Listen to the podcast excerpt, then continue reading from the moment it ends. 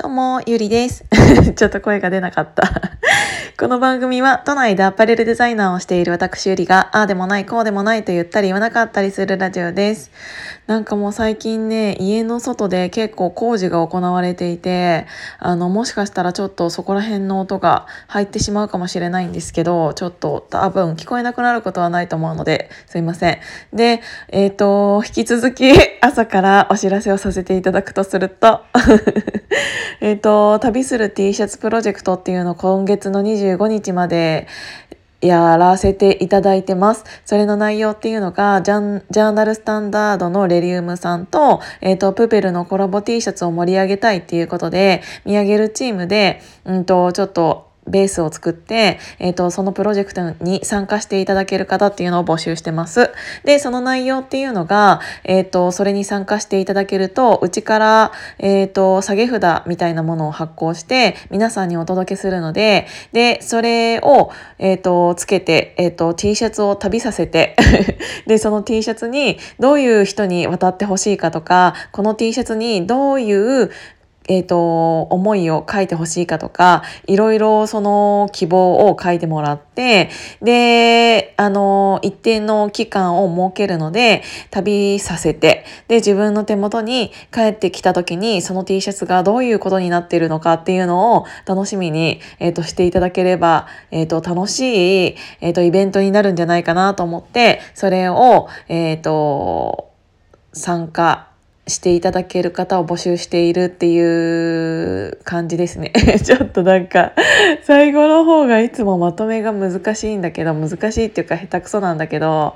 そんな感じでやっているのでもし興味のある方は、えっと第604回の放送を聞いていただけると私がそこにリンクも貼っておりますので、えっと参考にしていただければなと思います。で今日お話ししたいことは本当に私最近ちょっと日々勉強っていう感じなんだけど、えっ、と、勉強している時っていうか、えー 最初に答え言っちゃった。えっと、最近、えっ、と、自分自身がすごい心から楽しいって思うよりも苦しいって思うことがすっごく多くってでそれって、えっと、どういう時なのかって言ったらあの次のステージとか新しいステージとか何か新しいことにチャレンジしている時なんですよね。であの今の、えっと、場所でずっとチャレンチャレンジっていうかずっとそこに居続けるだけだったら多分毎日が充実してしまうと思うんだけど、えっと、そうじゃなくって、えっと、何かにぶち当たって、えっと、心が痛かったりとか、えっと、自分の未熟さを感じたりとかそういう時って必ず、えっ、と、心的には、む、虚しいというかなんか、なんて言うんだろうな、えっ、と、もやもやした感じがずっと残ってると思うんだけど、でも、それの理由って、何かにチャレンジして、新しいステージに進んでいる時だと思うので、それのなんか証みたいな感じだよね。だと思うので、それは筋肉痛と同じかなって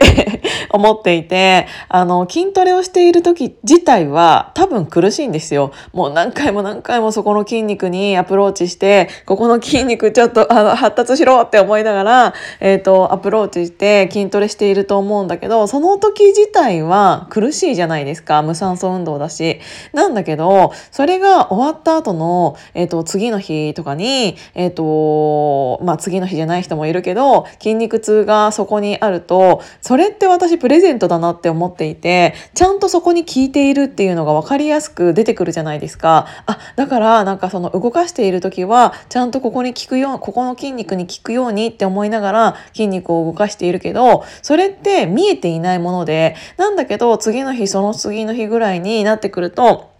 筋肉痛というプレゼントが返ってくるから、なんかあの、痛いんだけど、あ、ちゃんとここに効いてたっていうのが、えっ、と、自分の体に染みてわかるんだよね。だから、あの、それが、えっ、と、心の痛みっていうのも私は同じだなって思っていてあの何かすごい苦しい時ってなんか息ができないぐらい何かを頑張ってる時ってどうしてもなんかその時自身は辛いんだけどでも辛いことをしているということは、えー、と自分が成長期にあるっていうことなので、えー、とそれが、えー、とそんな1日2日では目が開くものではないとは思うんだけどでも1週間2週間なんなら1ヶ月2ヶ月なんなら半年かもしれないけど今今のこの苦しさっていうのは絶対未来につながっていて、えーと、そこであの時苦しんだからここに今結果があるんだなっていうのを、えーと、感じれると思うので今私はそれを自分に言い聞かせながらこのラジオを撮っているんだけどあのー昨日ね、ちょっとあるところに行って、えっ、ー、と、全然知らない人たちの中で、私は、えっ、ー、と、一人、えっ、ー、と、そこになんで行っちゃったんだろうっていうぐらい 知らない人たちの中にちょっと飛び込んでいろいろお話をさせていただいてであのその時に本当に感じたのがでそこには結構すごい人も来ていてである程度のうんと、なんて言うんだろうな、その話をそういう人たちと話をしていて思ったんだけど、えっ、ー、と、ある程度の、えっ、ー、と、すっごい、なんて言うんだろう、何かを成功したことがある人とか、今でも何かにチャレンジされている方とか、そういう人とか、そのすぐ周りにいる人その人たちをサポートしているとか、えーと、本当に隣で一緒に走ってそういうチームとして何かをやっている人たちってあの勘違いをしないんですよね。勘違いをしないっていうのはすっごい腰が低い。なぜかというと,、うんとなんか本当にこの人ってすごいなって思ってている人の方が腰が低いって絶対に皆さんも経験あると思うんだけど自分で俺ってすごいんだみたいな感じのなんて言うんだろう。オーラを出されている勘違いされている方って結構いるじゃないですか。あの自分の本当にねあの上司もそうかもしれないし会社にいる先輩もそうかもしれないしでそういう方って少なからず結構世の中的にはいてでそういう人たちではなくえっ、ー、といつでもすっごいへこへこへこへこというかあの物腰が柔らかくてあの何て言うんだろう。器も大きくてうんと自分のことを偉そうにしない人っていう人って、えっ、ー、と一握りだとは思うんだけどでそういう人ってなんでうんと偉そうじゃないかって言ったらその人の周りにもっとすごい人がいるんですよね。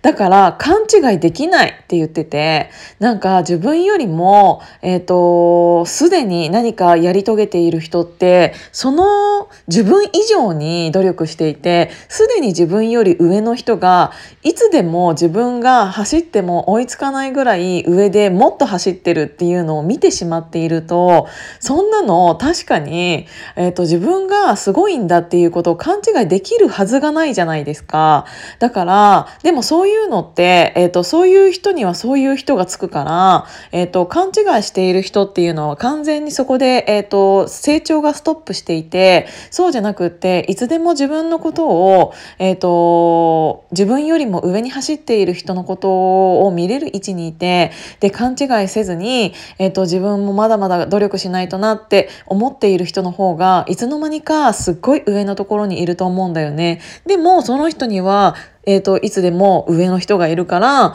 えーと、勘違いせずにいつでも謙虚にしていてでもいつでも努力していて、えーと、いつでも前向きでっていう、えー、とような、えー、ことになって勘違いしている人とそうじゃない人の差っていうのはどんどんどんどん開いていくんだろうなっていうのをすごく感じた。であの自分で自分に言い聞かせていることがあるんだけどあの今日できないことは明日もできないと思っていてあの自分がいつ死ぬかもわからないし、えっ、ー、と、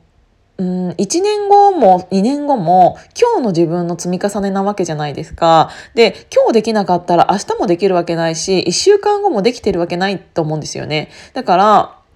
うんと、その目標設定というか何年後に何をしてっていうあの遠い目標設定っていうのは確かに大事かもしれないけどもっと自分今日の自分が何をして、えーと、どういうことができたのかできなかったのかっていうのを反省するだけでも成長していると思っているので毎日毎日を、えーと、なそれとなく何も考えずに過ごしてしまうっていうよりもちゃんと毎日の目標設定をしてそれが、えーとできたのかできなかったのかじゃあできなかったらなんでできなかったのかっていうのをちゃんと紐解いていくと,、えーと、そのそれが1週間なんなら1ヶ月っていう短いスパンだったとしても自分自身が変わっていくのが分かりやすく出るんじゃないかなっていうのを思ったので今日はそのお話をさせていただきました。今日も聞いていただいてありがとうございます。じゃあまたね。